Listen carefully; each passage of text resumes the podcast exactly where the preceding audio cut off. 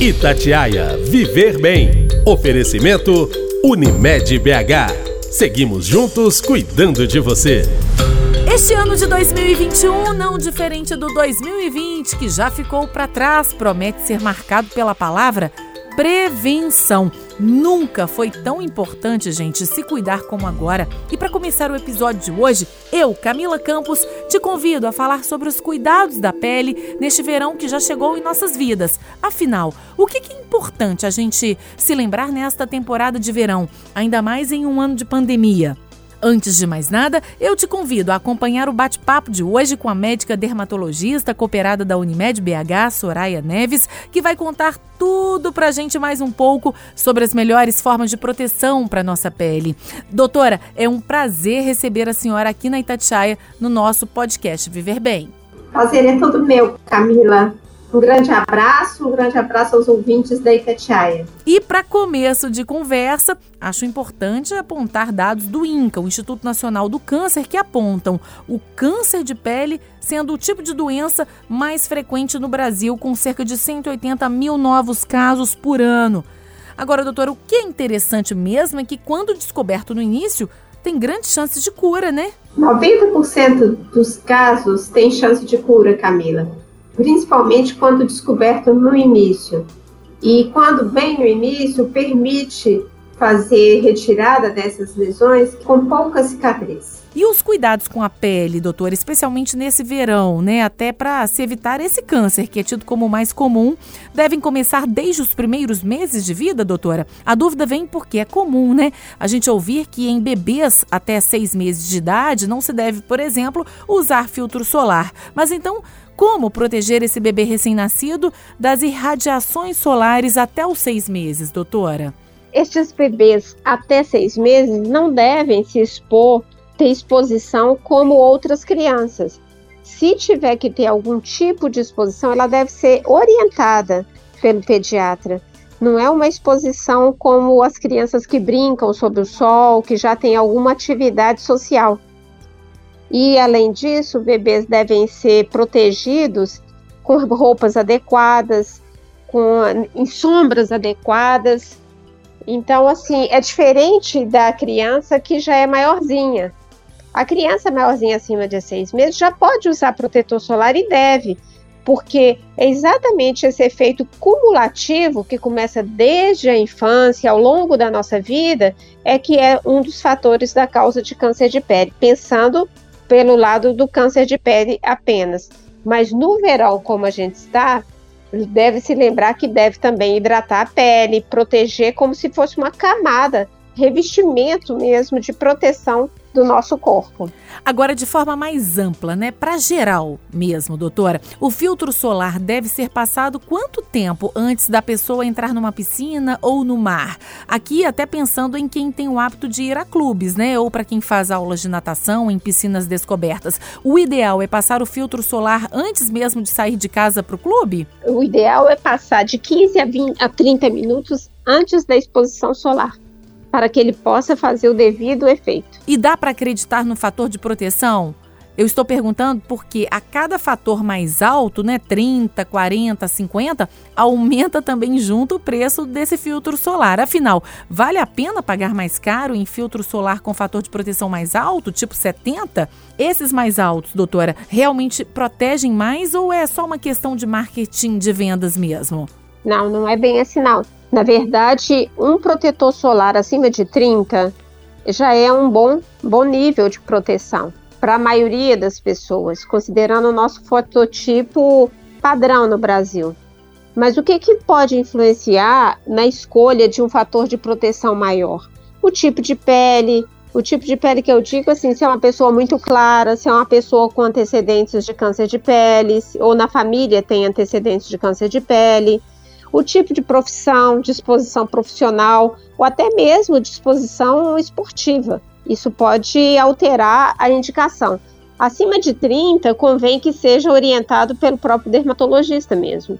Mas um protetor nível 30 já é satisfatório. Agora, mesmo em tempo de coronavírus, com todo mundo precisando da máscara, né, doutora? A gente deve fazer o uso do filtro solar ou na região da boca e nariz a máscara por si só seria suficiente para proteger esta área do rosto, da boca e do nariz, né? É, é Camila, mas é, olha, veja, o, a proteção da máscara depende do tipo do tecido da máscara, número um. Segundo, para poder aplicar um protetor na metade do rosto é muito difícil. Então, assim, é preferível aplicar o protetor de forma uniforme, porque senão vai ficar umas áreas protegidas e outras não. E, na verdade, é, é mais é para o hábito mesmo, porque, na verdade, quando a gente pensa na prevenção, é mais fácil a educação do de todo dia um pouco a mesma coisa, senão fica muito difícil essa alternância de áreas, essa alternância de como fazer. Então, é, o mais fácil e o mais prático é que se proteja todo dia. Então, melhor passar em tudo para ter essa garantia, né, doutora?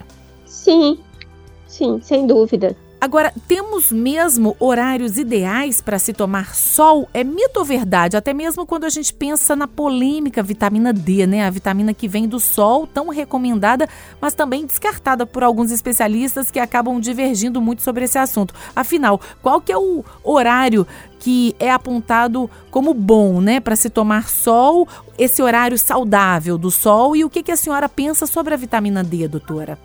É, o horário que não é bom é entre 10 e 3 da tarde, dependendo da nossa da área do Brasil que a gente está, né? Mais ou menos aqui na região sudeste é entre 9 e meia até as 3 e meia da tarde.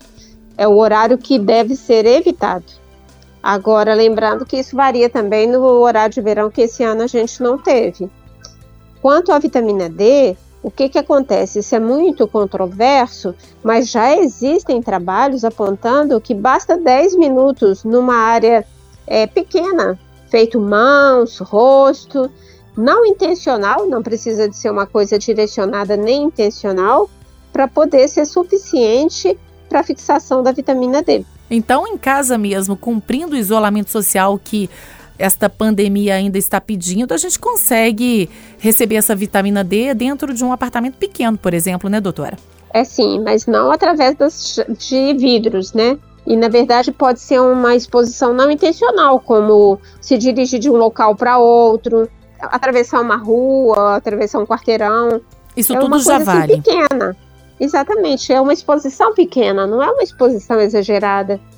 E lembrando também que o, o fator causador do câncer de pele, ele é ao longo do tempo, não é aquela exposição pontual para a vitamina D. E a vitamina D, é, ela é esporádica e ela não é direcionada só naquele momento. Dia nublado com aquele mormação também queima, doutora? Queima e tem também incidência de raios ultravioletas, que são esses que a gente quer evitar. Então tem que se usar o protetor também. Então, para esses dias de muitas nuvens cobrindo o sol, o protetor solar também é um grande aliado da nossa saúde. Sim, sem dúvida. Ele deve ser usado e reaplicado. Agora, ainda sobre bons hábitos, doutora, bonés, óculos de sol e até a roupa, né, que a gente escolhe, também podem nos ajudar na proteção da nossa pele? Ah, sem dúvida a proteção aos raios ultravioletas não é só com protetor solar. A gente deve sempre lembrar que sombras são importantes, sombra do chapéu, do boné, roupas adequadas, com uma malha de tecido adequada. É, tudo isso é importante. É a, é a proteção do dia a dia. Hidratação se torna também forte aliada da nossa saúde para esse verão de janeiro, doutora? A boa hidratação? A boa hidratação, sem dúvida, tanto dentro quanto fora. Ingerindo muito líquido, protegendo a nossa superfície da pele com bons produtos que possam lubrificar e deixar nossa pele menos ressecada, menos quebradiça, menos susceptível a agressões do meio externo. Dá para apontar quantos copos de água cada pessoa deve tomar por dia, até considerando os idosos que têm uma maior propensão, né, de ressecamento da pele? É, na verdade, isso varia um pouco, mas de forma geral, uns oito copos de água seria suficiente. Como escolher o melhor hidratante para cada tipo de pele, doutora? Olha, normalmente, de forma assim bem geral, um hidratante que seja branco, que tenha boa espalhabilidade, que não grude em determinados locais, que seja assim, você possa usar quase que da cabeça aos pés, um hidratante mais fino em pessoas que têm tendência a muita oleosidade do rosto e às vezes um mais condensado, tipo mais cremosos, mesmo para pessoas que têm pele muito ressecada, idosos, é mais conveniente. Sim, e muito se engana quem tem a pele mais morena achar que não precisa se cuidar, não precisa se hidratar, doutora? Muito se engana. Todas as peles merecem tratamento. Eu digo porque muitas vezes a preocupação fica naquela pele mais alva, né? Que a pessoa que é muito branca acaba se queimando facilmente no sol e aí fica aquele vermelhidão. Mas para todos os tipos de pele, realmente é importante tanto o filtro solar, que nós já falamos muito aqui, quanto também essa hidratação. Sem dúvida, Camila, sem dúvida. Você está coberta de razão. E voltando um pouco nas crianças, doutora, muitas estão apresentando dermatites, né? Que é um tipo de inflamação na pele. Isso vem da ansiedade, até por causa do isolamento social, e a boa hidratação poderia também ajudar a aliviar estas irritações na pele dos pequenos? É fato que muitas crianças têm tendência a dermatite. E pode ser que tenha a ver com alguma coisa dessa, desse, desse tempo que a gente tem vivido. O fato é que crianças com tendência a dermatite têm que proteger a nossa camada é, da pele, que é a nossa camada que envolve o nosso organismo. Então, toda a hidratação, todo o cuidado com os banhos, todo o cuidado com os sabonetes, todo o cuidado com a, os tecidos que recaem sobre a pele nas crianças é muito importante. E para mulherada, doutora, especialmente para quem anda sem tempo, tirar a maquiagem de forma correta faz toda a diferença. E que forma correta é essa, doutora, para a gente remover a nossa maquiagem? Também homens, né? Bailarinos, jornalistas que dependem aí da imagem, da televisão, que fazem vídeos para as redes sociais, enfim. Para todas as pessoas que usam maquiagem, qual que é o recado da senhora? Ah, tem que ser retirada todos os dias. E tem que ser retirada, bem retirada, não deixando resíduos, porque acaba ocluindo os poros, acaba deixando é, meios para outros é, bactérias é, recriarem ali em cima. Então, assim, não convém deixar maquiagem. De forma alguma, e nem tirar com sabonete, doutora? O sabonete acaba que não tira direito, né? A verdade é essa. Então você tem que ter os passos para retirar a maquiagem, que normalmente são orientados pelo próprio dermatologista, e segui-los fielmente. Então tá bom, doutora. Agora, falando em, em, sabonete, me veio aqui uma dúvida. É interessante nesse verão lavar o rosto umas três vezes ao dia ou água demais faz mal à pele? Depende do tipo de pele. Normalmente naquelas pele, peles muito oleosas ou então em atividades que suam demais, a pessoa acaba tendo que lavar ou limpar a face mais do que duas vezes por dia. Mas já outras pessoas que não têm um hábito assim de muitos exercícios físicos ou mesmo estar sobre é, lugares muito quentes, não é necessário esse tipo de cuidado, é excessivo. E tem que lembrar que tudo que é demais acaba prejudicando. Ainda sobre os cuidados na pele nesse verão, doutora, será que esquecemos de falar sobre algo que a população brasileira tem costume, né, de fazer, mas que não está no caminho tão bom, que está errado, algo que as pessoas acham que é bom, mas que na verdade acaba sendo ruim para nossa saúde? Eu acho que a gente poderia sim fazer um resumo. Por exemplo, dias nublados precisam de proteção também. É, sobre a higiene é, diária com o rosto, ela depende do tipo da pele, mas ela é necessária e ela deve ser feita principalmente quando a pessoa tem o hábito de usar maquiagem ou mesmo protetor com cor, porque ele deixa resíduo na pele. Sobre a atividade de se hidratar, sempre lembrar de tomar muito líquido, sempre lembrar de proteger a pele com devidos hidratantes e também lembrar que a proteção solar não é feita só de protetores, é feita também de boné, chapéu, óculos, roupa e atividades que podem ser feitas e devem ser feitas, como a caminhada, como a natação, mas sempre aliando o útil com o agradável. não no horário de pico de meio-dia, uma hora, duas horas, mas pode ser feita no início da manhã, no final da tarde, em áreas mais de sombra ou piscinas cobertas. A atividade física também é muito importante. Agora, sobre esse efeito 2 em 1 um, que a senhora tocou aí no início da sua resposta, do filtro solar, né, que também serve de base, esse filtro solar com cor, ele causa espinha? Deixa a pele mais oleosa? Não, eles não deixam não. Tem, tem protetores com cor que tem diversos tipos de cor e de, diversos tipos de cores e além disso eles têm diversos veículos. Muitos deles são muito secos, próprios para peles acneicas, próprios para peles oleosas. Isso já houve muita modernização nesse sentido. Eles, no, na maioria das vezes, quando bem indicados, o problema todo está na indicação. Eu acho que é por isso que às vezes ele tem que ser, por isso não, na maioria das vezes ele tem que ser indicado pelo dermatologista, porque dependendo do tipo de indicação e do tipo de uso na pele que vai ser aplicada, pode às vezes dar essa falsa ideia dele ser é, que dele causar espinha. E não é verdade. Às vezes ele até resolve uma acne. Tá certo, doutora.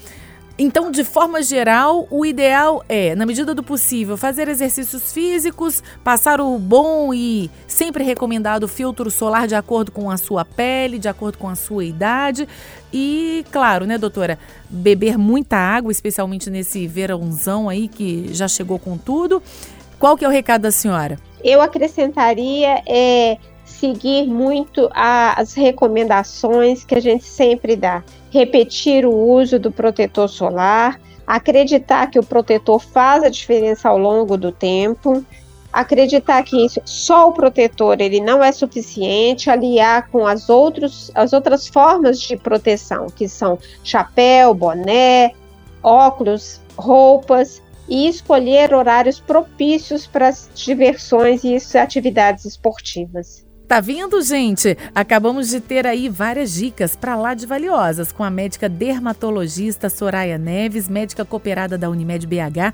Muitíssimo obrigada, doutora, pela sua disponibilidade aqui com a gente, viu? Ah, obrigada, Camila, e obrigada, ouvintes da Rádio Tatiaia programa Bem Viver. Aprendida a lição, dada aí pela especialista na área de dermatologia, que nos mostrou na prática o quanto a prevenção hoje, mais do que nunca, né, se faz necessária. Aliás, já diriam os antigos, gente, antes prevenir do que remediar. Então, bora todo mundo olhar para dentro de si e fazer um checklist do que podemos melhorar nestes hábitos de cuidar da nossa linda e queridíssima pele, com variados tons nesse Brasilzão que temos por aqui, especialmente nesse verão de janeiro. Tá combinado? Por mim tá fechado. E super fechado também está o convite que já deixo para você que sempre nos acompanha aqui no podcast Viver Bem da Itatiaia, para nossa próxima conversa. O bate-papo do nosso próximo episódio é sobre o Janeiro Branco. Afinal, falar sobre saúde mental se torna ainda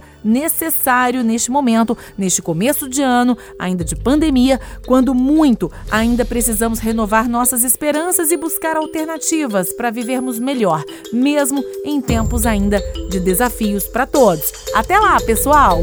Itatiaia Viver Bem. Oferecimento Unimed BH. Seguimos juntos cuidando de você.